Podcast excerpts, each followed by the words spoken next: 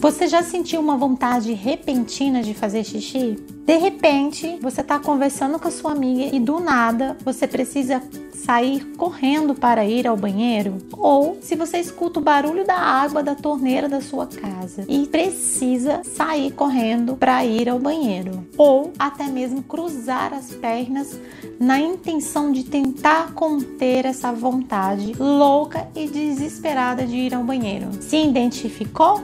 Vem comigo que nosso Pelvicast de hoje nós vamos falar sobre urgência miccional. Meu nome é Priscila Pechisky, sou fisioterapeuta pélvica.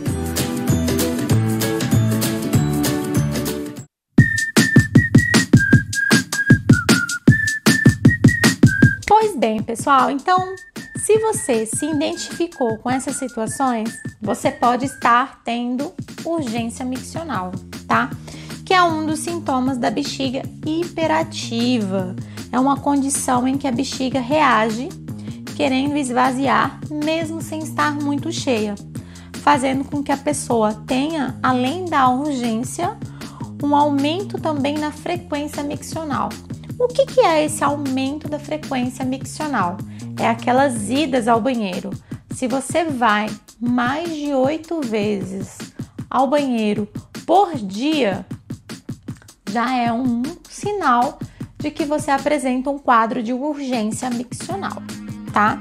E se ainda você precisa é, ir ao banheiro durante a noite, você levanta à noite para ir ao banheiro, você também pode estar tendo urgência miccional. E é como eu sempre digo para as pacientes, né? Quem manda em você?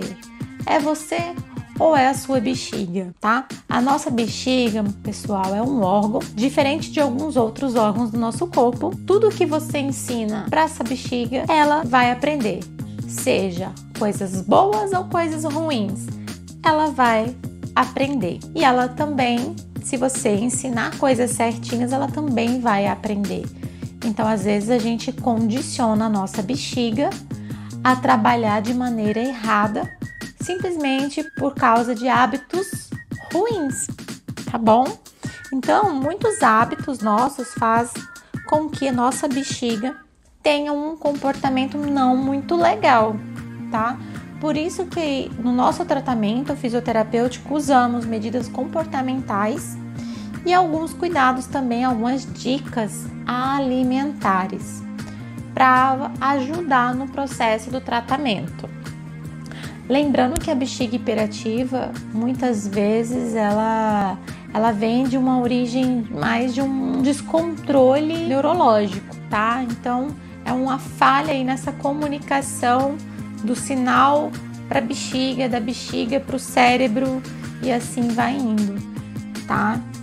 É, então, nós temos alguns alimentos e bebidas que irritam e estimulam nossa bexiga. Vocês sabiam disso? Que alguns alimentos são irritativos para a bexiga? Por exemplo, temos o café, bebida alcoólica, alimentos cítricos, né? Eles são campeões em serem irritativos para a nossa bexiga, tá? E aí é onde que a fisioterapia entra nesse processo. A fisioterapia ela consiste em um trabalho, a gente faz um trabalho muscular, né, do assoalho pélvico, que é super importante.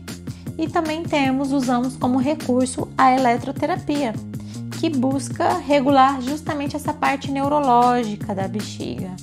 Então, é importante que você faça um acompanhamento também com um urologista porque muitas vezes você vai ter que realizar alguns exames para a gente fechar esse diagnóstico.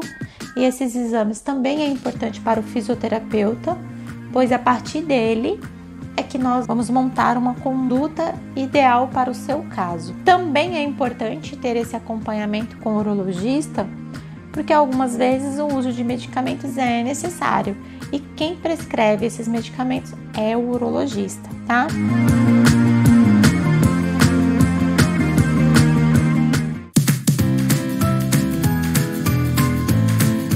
fisioterapia ela vai entrar com vários recursos, né, dentro dos que eu citei, que é mudança do comportamento, né? A gente tem uma terapia comportamental associada ao tratamento. a gente tem como recursos a eletroterapia, biofeedback, que auxiliam. A cinesioterapia também ajuda no tratamento. Então, a gente tenta otimizar as nossas sessões para tentar trazer o melhor resultado quanto antes.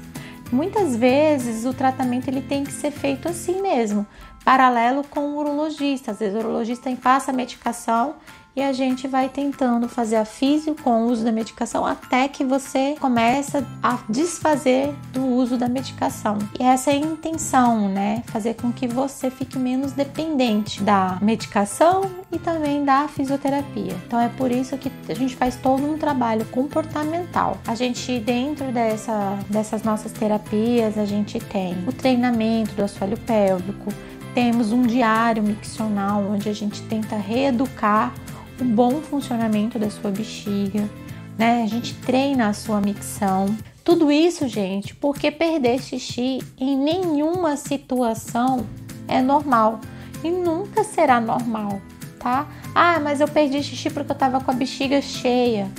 Não, não é normal. Ah, eu perdi xixi porque eu tô grávida e o meu bebê empurra minha bexiga. Não, não é normal você tem um mecanismo de continência no seu corpo que precisa ser usado e tem todo um suporte para que isso não aconteça. A diferença é que muitas vezes você vai ter que fazer mudanças de hábitos e começar a fazer o uso de uma musculatura específica para que isso não aconteça, certo?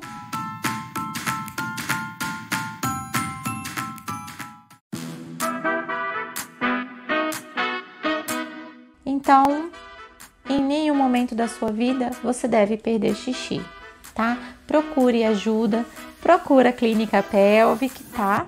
E a gente faz fazendo uma avaliação e uma consulta, a gente vai conseguir chegar a um, um quadro e algum tratamento específico para você. Certo, pessoal? Um abraço, até o nosso próximo Pelvicast.